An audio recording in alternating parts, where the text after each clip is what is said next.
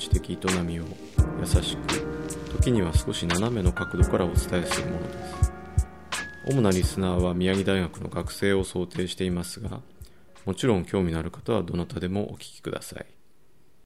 今回はですねやっとこの MyULP の本来の姿というか理想とする形になるわけなんですけれども、えー、この宮城大学の研究から紹介していくという回です。で、えー、昨年度から宮城大学では研究ジャーナルを発行しておりまして今年2年目になるんですがその研究ジャーナルに掲載された論文からあのご紹介しつつその著者というか研究された、えー、お二人をお招きしております、えーと、まずですねタイトルを先に、えー、言っておきますと、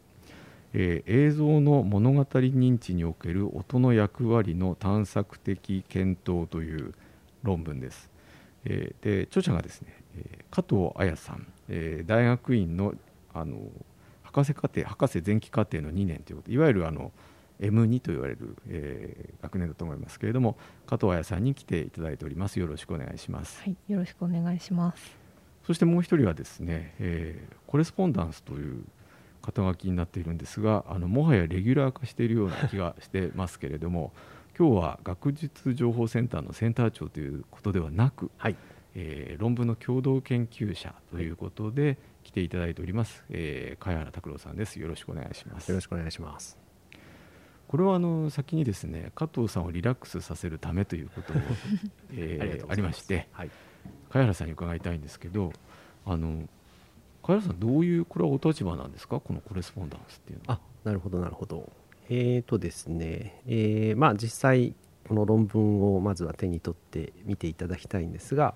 まあ、タイトルの下に加藤さんと茅原の名前がこう並んでいるんですね。えー、いわゆる共著者ということなんですけれども、えーと、共著者っていうのは要は、えー、ある種の共同研究者としてその論文に書かれている研究に、えー、きちんとこう関与しているよと、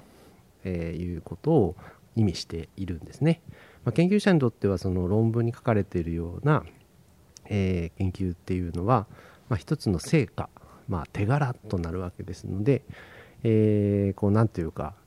こう勝手に実体がないのに手柄だけ増やすようなことがないようにですね、えー、オーサーシップっていうんですけれどもあの研究論文の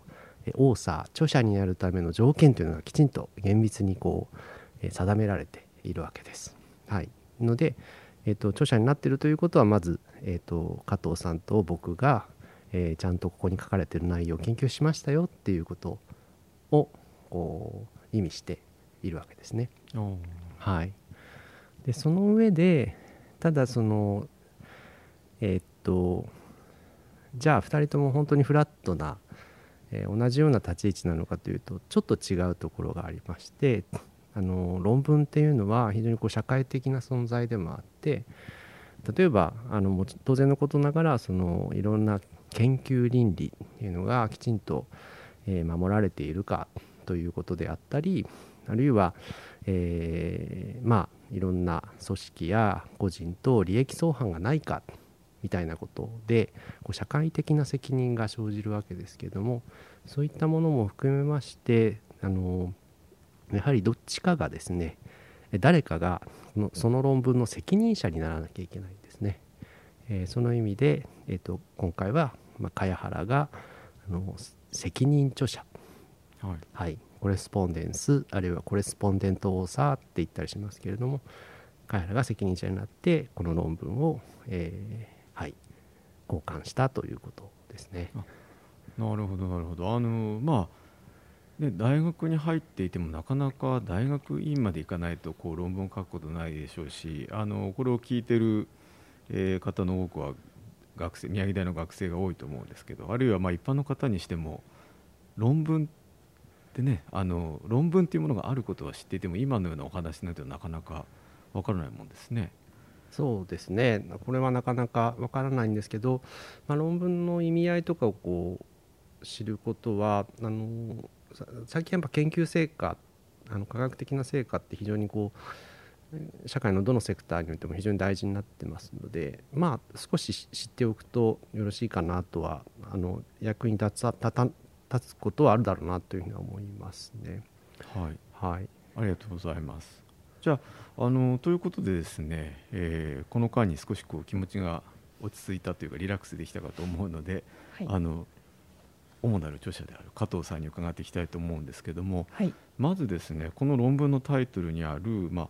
映像の物語認知における音の役割の探索的検討と。大体論文って難しいあのなんか名前がついてるものですけどこの中でもですね物語認知っていうのは何なんですか？物語も認知もなんとなくは使いますけど2つくっついた言葉で使うことってあまりないんですけども。はい。えっと一言で分かりやすく言うと、えっと、人間の能力であるとか習性のようなものだと、えっと、考えていてまず前提としてやっぱり物語っていうふうに聞くとこう物語の本を読んだりとか何か映画を見るというような体験を思い浮かべる人が多いのかなっていうふうに思うんですけど、まあ、実際はこう何か人に伝えたり、うんと、経緯みたいなものをこう伝えていく時に、まあ、物語として話して伝えているし、えーと、同時に、物語として理解したり、えーと記憶したりしているっていうその人間に欠かせないその認知の仕組みというのがまず物語のその前提としてあの広く捉えるべき点だと,、えー、と思っています。そして今回の研究に限って言うと映像という、まあ、テーマで、えー、とそのメディアをに限定して、えー、という中では、えー、と映像っていうのはやっぱりその編集されたそのいくつもの断片の連続っていうものがやっぱり前提にあるので、うんとまあ、一連の出来事をこうずっと映しているとかと途切れることなくずっとカメラを回し続けているとかっていうことではなくてあくまでも編集された断片の連続である中でやっぱり視聴者っていうのはその断片の連続からであっても一つの物語をこう理解してこう見出しているっていうその能力とか習性のようなものを、まあ、この研究では物語認知というふうにしています。なるほど、あのー、これ論文の中でも最初に触られているんですけどもあるいはあの実は、まあ、あの私も少し映画に詳しい方のつもりでして えと、まあ、映画というのは本来そのサイレントであったと、まあ、いわゆる無声映画音のない、えー、ものがその本来の形であったという歴史があってあるいはまあ多くの方にとってはそうだと思うんですけどこう人間というのはこう視覚目から得ている情報というのは非常に大きいものであるというのはあると思うんですけどその中でまあその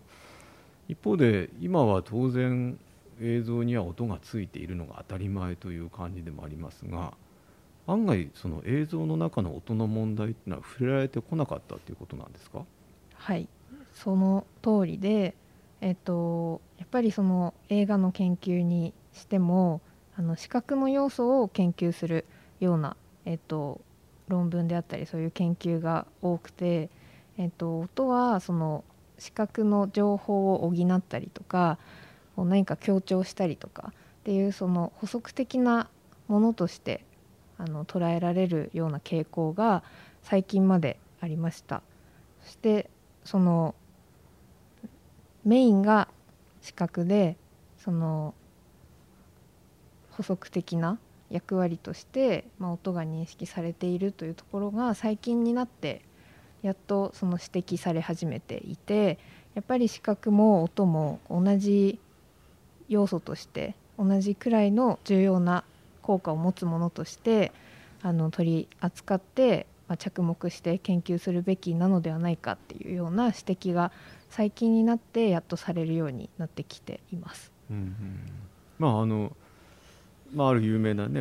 あの映画研究の分野ではあの音楽は映画の低粛な妻であるっていうことわことわざ格言がありますけども大体確かに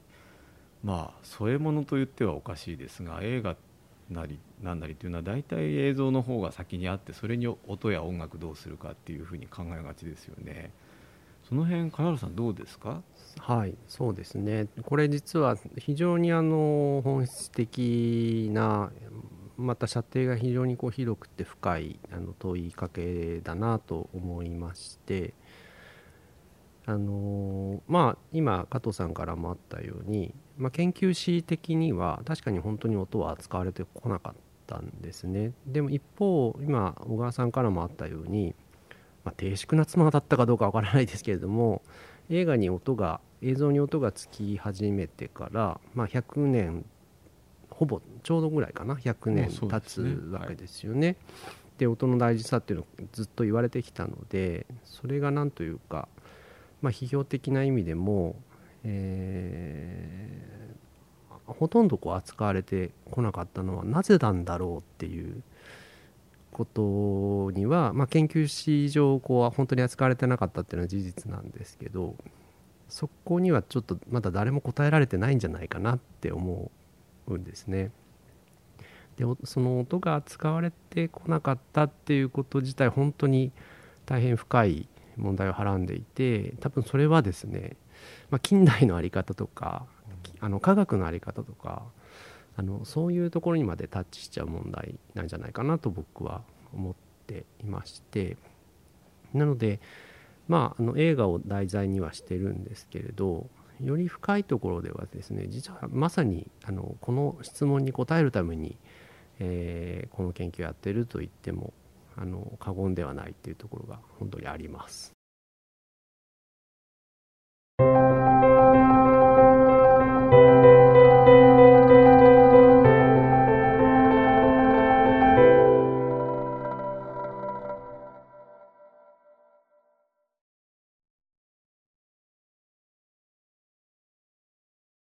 ちょっとここから具体的なお話を伺ってより具体的なお話を伺っていきたいと思うんですけれどもあのもちろんこれは、えー、この論文を読んでいただければ分かるという話ではあるんですがその前にですねごくごく簡単にあのどんな実験をこれはさ実験というか研究をされたんですか？はい。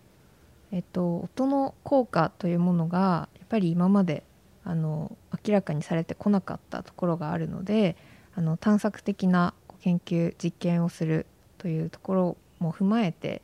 まずはその音がある映像と音がない映像同じ映像でも、まあ、音あり音なしの映像を、えーと、違う被験者に、えーと見てもらってその上でその今見た映像に何が映っていたかとかあのどんな出来事が起きていたかあとどういう人が出ていたとか、まあ、どういうその人はどういう様子だったとかまあ、その被験者自身の感想であるとか推測とかも含めて、まあ、自由にあのお話ししてもらうっていうようなまず実験を行いました。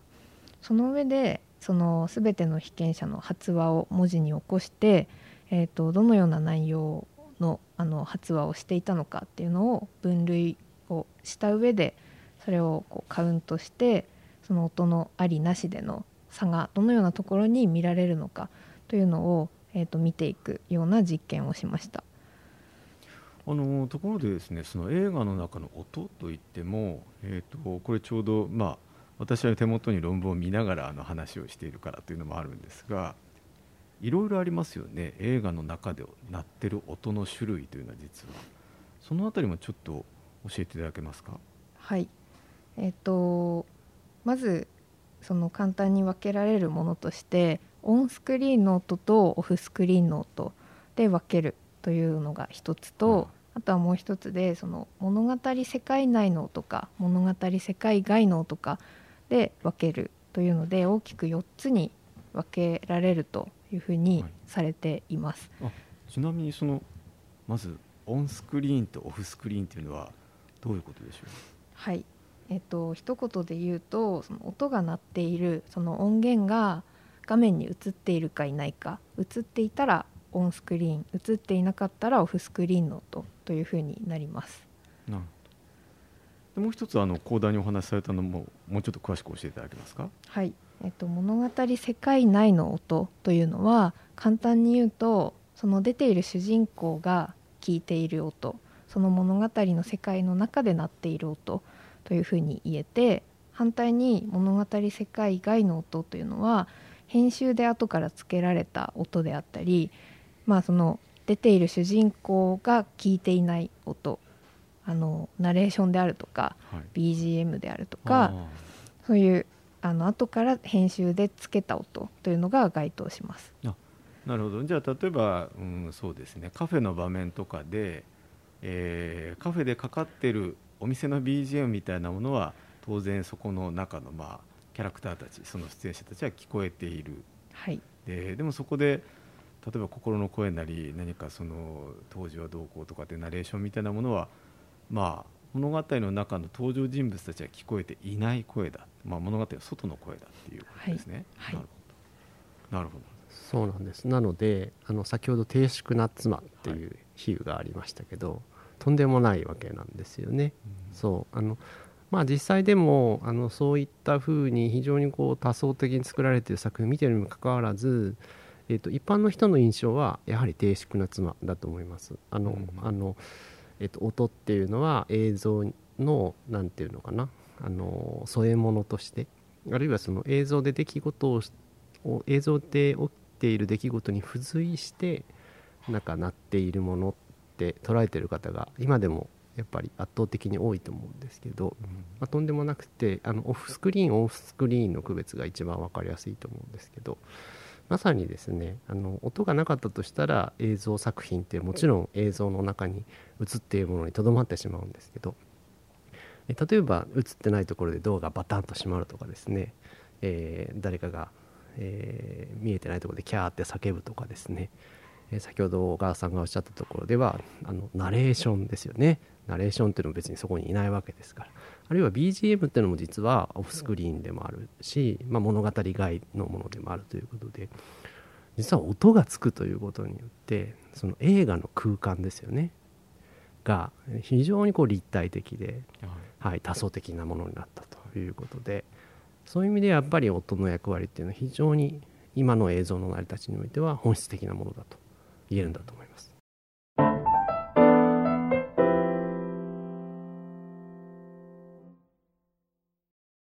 これは全くすいません研究とは別の余談を最初にして恐縮なんですけども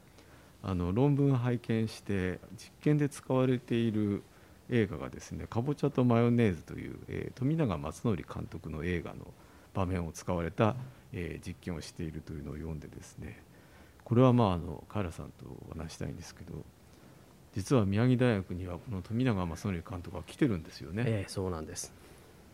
しかもそれがですねアトムの足音が聞こえるという、えーまさにですね、えーあの手塚治虫のあのアトムですよね、はい。鉄腕アトムの、まあ、音響効果の、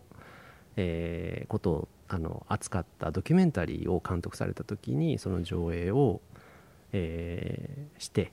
かつ富永監督にも来ていただいてディスカッションしたと。はい、いうことでしたよね。そういうこと。がありましたよね。はい、あれも音だったので、はい。非常にこうこれ加藤さんはなんで選んだんでしたっけ？えっ、とその監督が来たというのは映像を選んでから聞いたので本当に偶然のことだったんですけどまああの本当に何もわからない分野で探索的なところがあったのでまずその音なし音ありで被験者に映像を見せるにあたってこう条件がいくつかあって、えっとまず BGM があるシーンはあの選ばないっていうところで、うん、と BGM がの影響とかまで含めて研究してしまうとすごく広い話になってしまうのでまずはその音その足音であるとか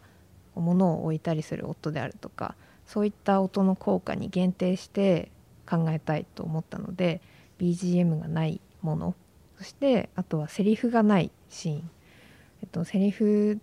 で音ありと音なしの条件にしてしまうとそもそものその情報量がに差が出てきてしまうのでそこも今回は考慮して、えー、と選んだというのがまずあります。あとはそのそういったものがないシーンが続けてだいたい2分くらいあるシーンを今回は選んだんですけどそれがやっぱり短すぎても長すぎてもやっぱり実験をする上でその被験者のことを考えると、まあ、その最適な時間というのがあると思うのでそういったところから、えー、と選んだというところになります。なるほどはい、これはまあでもぜひあの大学にも来ていただいてよろしい意味で富永監督にはあ。この論文送っておきたいですね。ああぜひぜひ。はい。なのであのー今加藤さんから話があったようないくつかの条件であの作品を探しましたので相当見た中でやっぱりこれが選ばれているという意味ではあのやはり音に意識的な監督さんの作品がこう必然的に選ばれたみたいなところはあるのかもしれません。偶然じゃないかもしれない。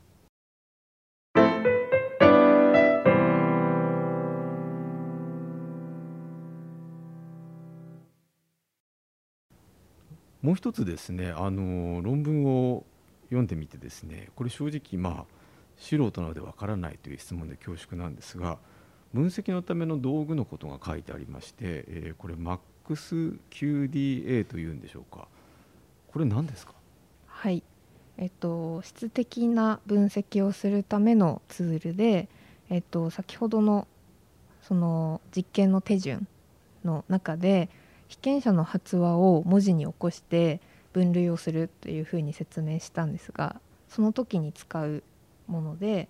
えっと、被験者がどのような内容の発話をしたのか。例えば主人公に関することを言ったのか背景に関することを言ったのか主人公と他の登場人物の関係性についてあの発話したものなのかというのをその文字に起こしたものの中から分類していくためのツールになります。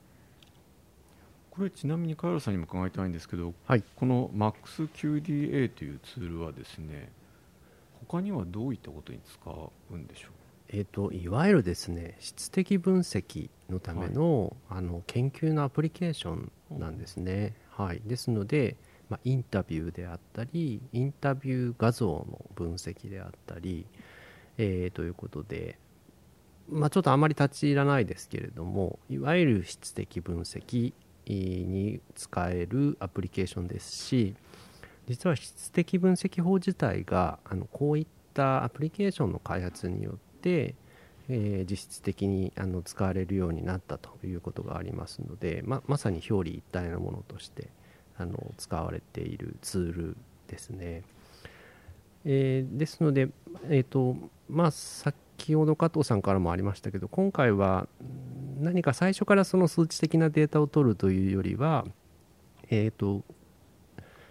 えーと具体的には要するに映画を見た後語ってもらったんですよね。でその語りを分析してるっていう意味で質的分析なんです。なるほど。な、ただ混合法といってそれらの中から、えっと、特定のあの単語なり特定のカテゴリーにマッチするワードなりをこうピックアップして最終的には数値的な分析に持ち込んでいるんですけれども。ですのでさっきからまあ実験って言ってるのがやや気になってたんですけど純然たる実験かというと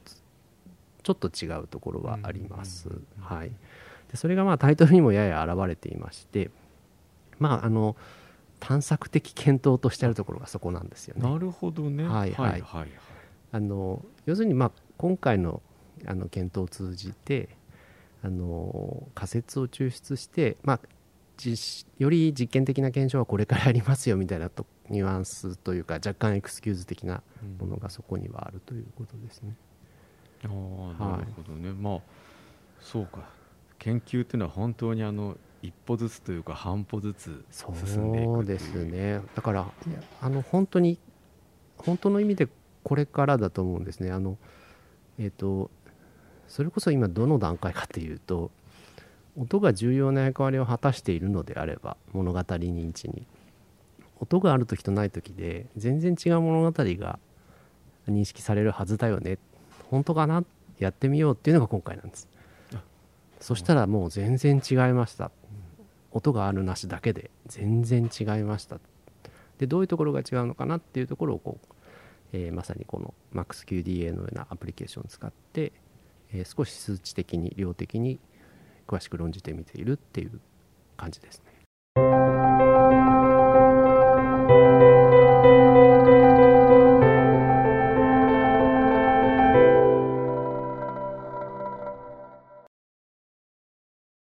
それではですねさらに進みましてあのこの結果と考察というところからちょっと、えー、2つほどお伺いしたいと思います。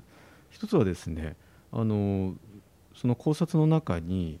映像における文脈や主人公の行動の意味などにつながる情報を伝える役割を音が担っている可能性があるというふうに書かれているんですけどこれもう少し詳しく教えていただけますか？はいえーと、先ほど言ったようなその MaxQDA などを用いて、えーと、分析をしていった結果、まあ、2つ分かったことがありました。1つはまず発話を分類したんですけど、えーと、主人公に関する発話か背景に関する発話か関係性に関する発話かというところで、えー、と分析をしてあのカウントをして分散分析をした結果、えーと、背景に関する情報についての発話に、えーと、音の有無によって差が出るということが分かりました。えっ、ー、とそうですねだから例えばその主人公が映っているところに一緒に映っているものであったりとかその主人公を取り巻く環境であるとかどういった状況に置かれているのかというようなえーと、発話に差が出たというところがまず一つ分かったことでした。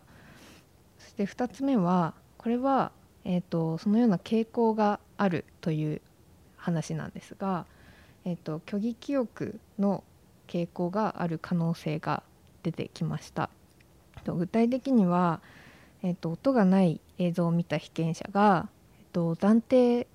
できないようなその映像を見ただけでは断定できないようなことを、えっと、すごく断定的に発話していたり映っていなかったものが映っていたと、まあ、極端な話ですけど、言っていたり具体的に本当にあった発話だとあの天気が良かったシーンのはずなのになんか曇っていたとかなんか天気が悪かったというふうに言っていたりと主人公が後ろから映されたところでまあ、実際泣いていたかどうかは断定できないにもかかわらず、まあ、主人公が泣いていてというふうに発話している被験者がいました。なので、まあ、先ほどのことと合わせてこの2点を合わせて考察した結果やっぱりその実験の時に実験というかその映像を見て質問をこちらから問いかけた。その時にその質問をきっかけに、まあ、ついさっき見た映像のことを思い出して発話するっていう中でやっぱり音割り音なしの条件の間で発話量に差があった、まあ、具体的には音なしでのその背景に関する発話が少なかったという結果なんですが、うんと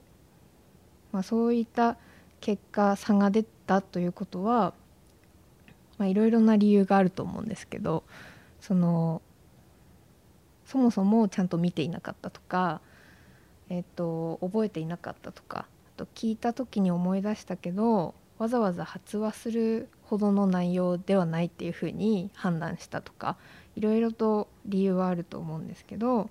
ぱりそういったものっていうのはその理解をする中での見落としであったりあとはその重要性のを低く認識してしまったりとかっていうところにつながる可能性があるというところで、まあ、文脈とか主人公の行動の意味などにつながる情報を、まあ、音が担っているのではないかというところを、えーとまあ、論文として考察として、ま、言及しました。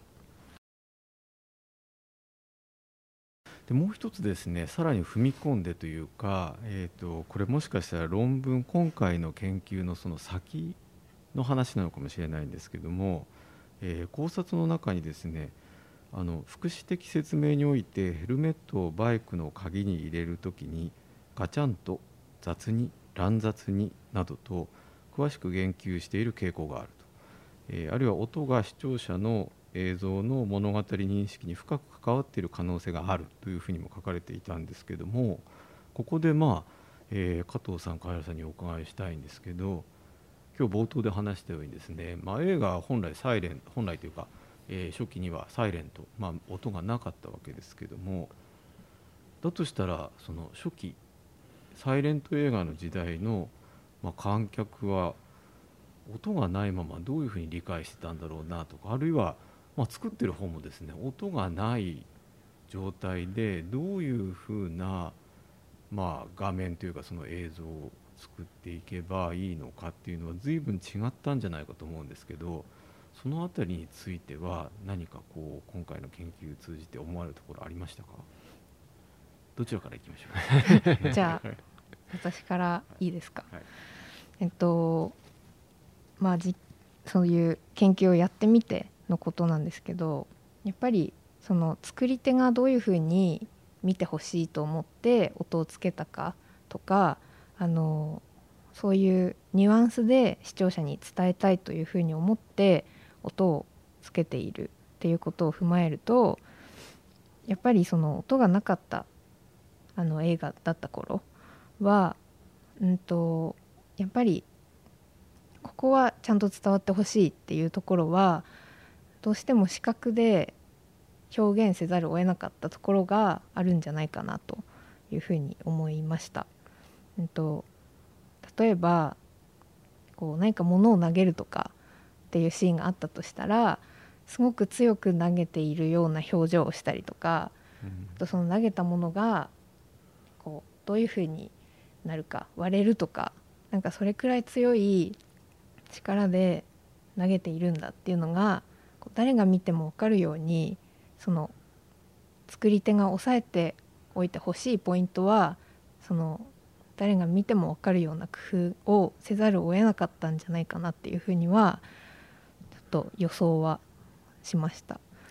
はい、なるほど。あのー、たまたまなんですがつい最近、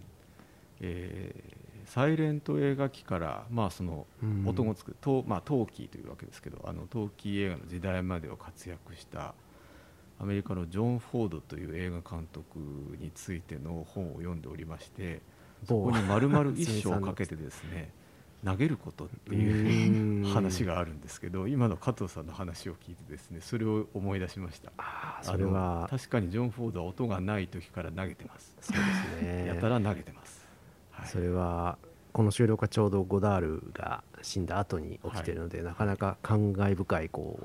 はい、あれですね。ちょっと別のエピソードに至りましたね。改めて話をしたいところですが、えー、あのここは割愛してですねあの、さんにもちょっとお伺いしたいんですけど、はいはい、どうでしょう？今の加藤さんのお話もありましたけども。あそうですね。あの非常に面白い。これ別に打ち合わせしてなかったので加藤さんとはあのあのあなるほど面白いなと思って、えー、聞いて、えー、いましたそうですね。えー、っとその加藤さんが今言ったことをちょっと補足する意味であ補足というかよりこう際立たせる意味で少し補足するんですけど映画の音ってあの全く知らない方は何て言うのかなその撮影現場で起きたことがみんな音になってるんだろうって考えている人もいるんですけどそれは全く違うということですね。はい、はい、えっ、ー、と音の方も非常に高度にデザインされておりまして基本的に後から付けられたものです。はい、セリフは最近はあの同時録音で撮られることも多くなってますけれども基本的にはあのデザインされたものなので鳴ってる音というのは当然のことながら監督さんなり編集者の何らかのやっぱり、えー、意図があるっていうことですよね。はい。それをまずちょっと補足、あの映画の音の成り立ちとして補足しておきたいと思います。はい。それでまああのご質問のえー、っとじゃあサイレント時代どうしてたんだよっていう話ですけどままずはですねえっ、と注意しておかなきゃいけないのはじゃあサイレント時代ですね。えー映画を見るときに音が全くついてなかったのかというとそれは違うだろうというのはまず、はい、指摘しておかなきゃいけないと思います。はい、もちろんあの技術的な実験だった本当の最初期は多分音なしの状態で「わあ絵が動く」「わあ電車が迫ってきた」あの「汽車が迫ってきた」みたいな感じで、えー見てたんだと思うんですけどいわゆる興行になった瞬間からやっぱりもう音がないと成り立たんっていうことがあってすぐにオーケあの劇場にはオーケストラピットができて、えーまああのですしあの音声的なところでもいわゆる活動弁士みたいな形であれは日本ならではの,、あの文化だと思いますけれども、まあ、日本ではその解説をする弁士なる人もあの、えー職業としてできるようになってまあ興行として映画が見られるかなり早い段階から映画にはもう音はついてたんですよね。そういう意味では全く無音じゃなかったんだっていうのはえっ、と少し気をつけていただきたいなと思います。ただその中でどうしてもやっぱり、えーその劇場の、えー、と伴奏であったり活動弁士の解説でついてなかったものは何かなって考えると一つはやっぱり音声かな。要するにセリフなり、えー歌声なりかなっていう気がしまして。はい。で当然のことながらその部分を補うためにいわゆる字幕というものが使われてたわけですね。誰しもあのサイレント一度は目にしたことあるかと思いますのでなんかセリフをパクパク口パクで喋った後にそのセリフの内容が字幕で出てくるっていうのはご覧になったことがあると思うんですけどまあそれを文字で補っていたってことですよね。はい。ではい。ななのでそのやっぱり音声に相当する部分は多分えっと例えばその演出などで非常にこう説明的に行っていたということはあるかなって思いますね。要するにまあその後かあの字幕が出てくるんですけどそこでどんな内容のことを言ってるのかって例えば非常に大げさな表情や身振りで、えー説明されているということはあったかなと思います。はい、ですのであのマイクの登場マイクですね今、はい。この収録もしてるマイクの登場によって、まあ、歌の歌い方が変わったそれまではこう劇場でみんなに聞こえるように声を張らなきゃいけなかったんですけど、まあ、マイクの登場で、まあ、目の前の人に歌いかけるような歌い方ができるようになったということで、まあ、今ではクルーナーと呼ばれているような、まあ、一連の歌手ですね、えーナット・キング・コールですとか、えーまあ、そういった人たちが出てきたっていう話があるんですけど、まあ、それに近いことがあの陶器ですね、えーまさにその音付きの映画初期には陶器と言ってたのが象徴的だと思うんですけど、まあ、セリフもあの同時に画面の中から聞こえてくるようになって、まあ、演技自体がいわゆるこう自然な、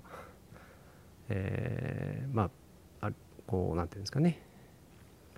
表情とか身振りでセリフを説明しなくても済むようになったので、まあ、それらが別のことにも使えるようになったっていうのが、まあ、一つは大きな変化かなと思います。なるほどそうですねあの私も言いたいことはいろいろ出てくるんですがでしょ、えーまあ言っておきましょうみたいな。えー手短に2つだけ 一つはですねあの今まあ昔の話ということではなくて今まさに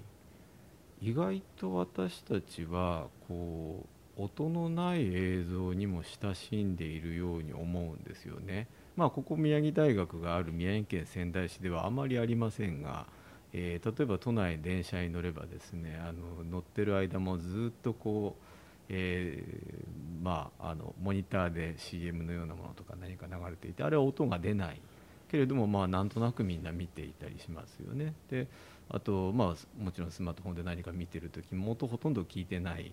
えーけども何かを見ている、えあるいはまあテレビもある時代からそうですかねお音ちゃんと聞こえなくてもなんか伝わるようにとかっていう意味であのまあ映像と音が一緒である時代、まあ、それが当たり前であるっていうこと自体も実はちょっと一旦過ぎていてもう一度映像のこと音のこと、えー、あるいはそれを合わせた時のことっていうのを丁寧に考えないといけないのかなと思う、えー、ことは時々あります。であともう一つはですね、まあ、あの今回論文読ませてもらってあのなんて言うんでしょうこう我々どうしてなんか先ほど加藤さんの説明にあったようなですね例えばオンスク,、まあ、オンスクリーンオフスクリーンその映っている画面の中での音とかそうでない音あるいはあのまあ映画音楽はあからさまにあの後からかぶせてるんだなぐらいは誰でも分かると思うんですけど例えばですねたまにあると思うんですけどあのあの場面の中で実際にこう実際に何か音楽をかけていてそれがいつの間にかあの映画音楽としてこう背景の曲になっていくみたいな演出ありますけどああいうことってなんか必ずしも専門的な技術が分からなくても私たちなんか普通に受け止められちゃうんですよね。受け止めてまあかん、まあ、大体こう感動したりあるいは怖がったりとかって。そこよく考えるとすごく不思議だなと思っていてその辺りをですねいずれ解明してもらいたいなと思っております。なんて言うんでしょう。わかあの分からないのにちゃんと受け止められるというか分かってしまう我々とは何なのかっていうことですね。それが実はまさに物語認知論的な問いなんですね、ちょっとそれなんかそれまとめちゃったみたいな感じで、はい、でも本当そうなんです。本当に。だからそういう意味では物語認知論的に、まあ、あるいは、うん、そうですね。物語認知あるいは物語の論的にやっぱり非常に映画っていうのは興味深い対象ですしそういう意味では映画みたいなものをこう普通に見れているっていうことはまあ体験としては当たり前なんですけどかなり不思議なことだと思います。そうですよね、はい、あの生地だからなんかちょっとこうこういうことについて研究しだすとですね